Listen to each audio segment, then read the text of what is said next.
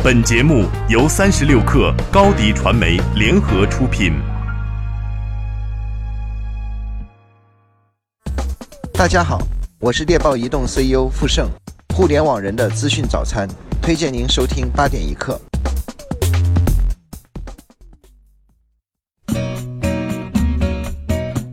八点一刻，听互联网圈的新鲜事儿。今天是二零一八年四月二十七号，星期五。你好，我是金盛。今年的南京云栖大会上，阿里宣布开始进军国际云通信市场。阿里推出了国际港澳台信息服务，支持客户从中国境内向港澳台及其他境外地区用户发送通知，以及客户在境外地区直接向境外用户发送消息。阿里称，国际港澳台信息服务的优势是对接国际专属消息通道、多通路运维保障、实时监控自动切换，覆盖全球及港澳台两百多个国家和地区。腾讯控股最近三个月股价处于下跌中，今年一月二十九号收于四百七十一点六港元，创上市以来最高收盘价。可是之后一路下行，截至到四月二十五号，腾讯控股收盘仅报三百八十六点八港元。不到三个月，市值蒸发八千零五十八点七一亿港元，按当天汇率计算，折合人民币下跌超过六千亿。随着股价下跌，马化腾身家已不及许家印，退位华人首富。昨天有消息称，百度总裁陆琪要离职，对此，百度方面回应称假的。昨天下午，百度集团总裁兼首席运营官陆琪和比亚迪公司董事局主席王传福一同出现在北京车展现场，并试乘展车。二零一七年一月，百度宣布任命陆琪为百度集团总裁和首席运营官 （COO），负责产品、技术、销售和营销运营。彭博社昨天报道称，中国在线少儿英语教育公司 VIPKid 正在进行约五亿美元的融资，估值超三十亿美元。知情人士称，VIPKid 已接近完成这笔融资交易。另外，这三十多亿美元的目标估值是交易完成之前的估值。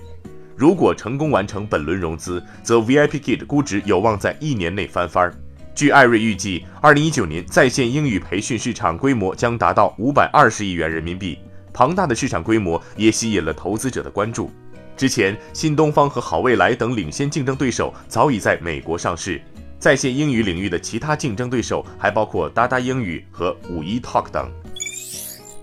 证监会发布并购重组委二零一八年第二十次会议审核结果公告：快乐购收购芒果 TV、天娱传媒、芒果互娱、芒果影视和芒果娱乐五家公司的交易或有条件通过。上市公司需在十个工作日内将交易标的资产涉诉情况、相关进展及应对措施，以及本次交易募集配套资金的必要性及合理性两项补充材料及修改后的报告书报送上市公司监管部。也就是说，芒果 TV 即将登陆 A 股。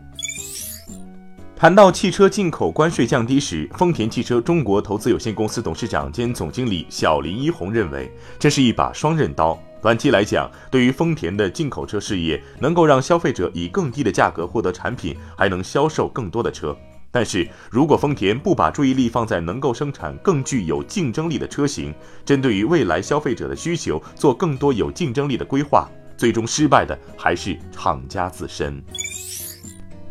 创始人舒尔茨曾用独立于家庭和工作的第三空间来定义星巴克，鼓励人们在店内多停留，并凭借这个概念成功的将这个连锁咖啡品牌推广到了全球。现在这家公司却转而希望人们能离开的快一点。据彭博社报道，在本周二的投资者电话会上，星巴克表示将加速拓展得来速业务。今后在全美新开的门店有八成以上都会配备得来速窗口。诞生于上世纪三十年代的德来速是一种主要为乘车顾客提供更高效服务的业态，人们无需下车便可以在车内点单购买，很大程度上缩短了购物时间。最后，我们来了解部分城市最新的天气情况：北京今天晴，十三度到二十五度，有三级风；上海多云，十四度到二十七度，有三转二级风。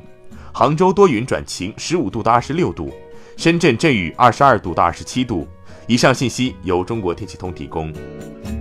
好，今天咱们就先聊到这儿，更多精彩内容就在三十六课 App 音频频道。责编：彦东，我是金盛，八点一刻，咱们明天见。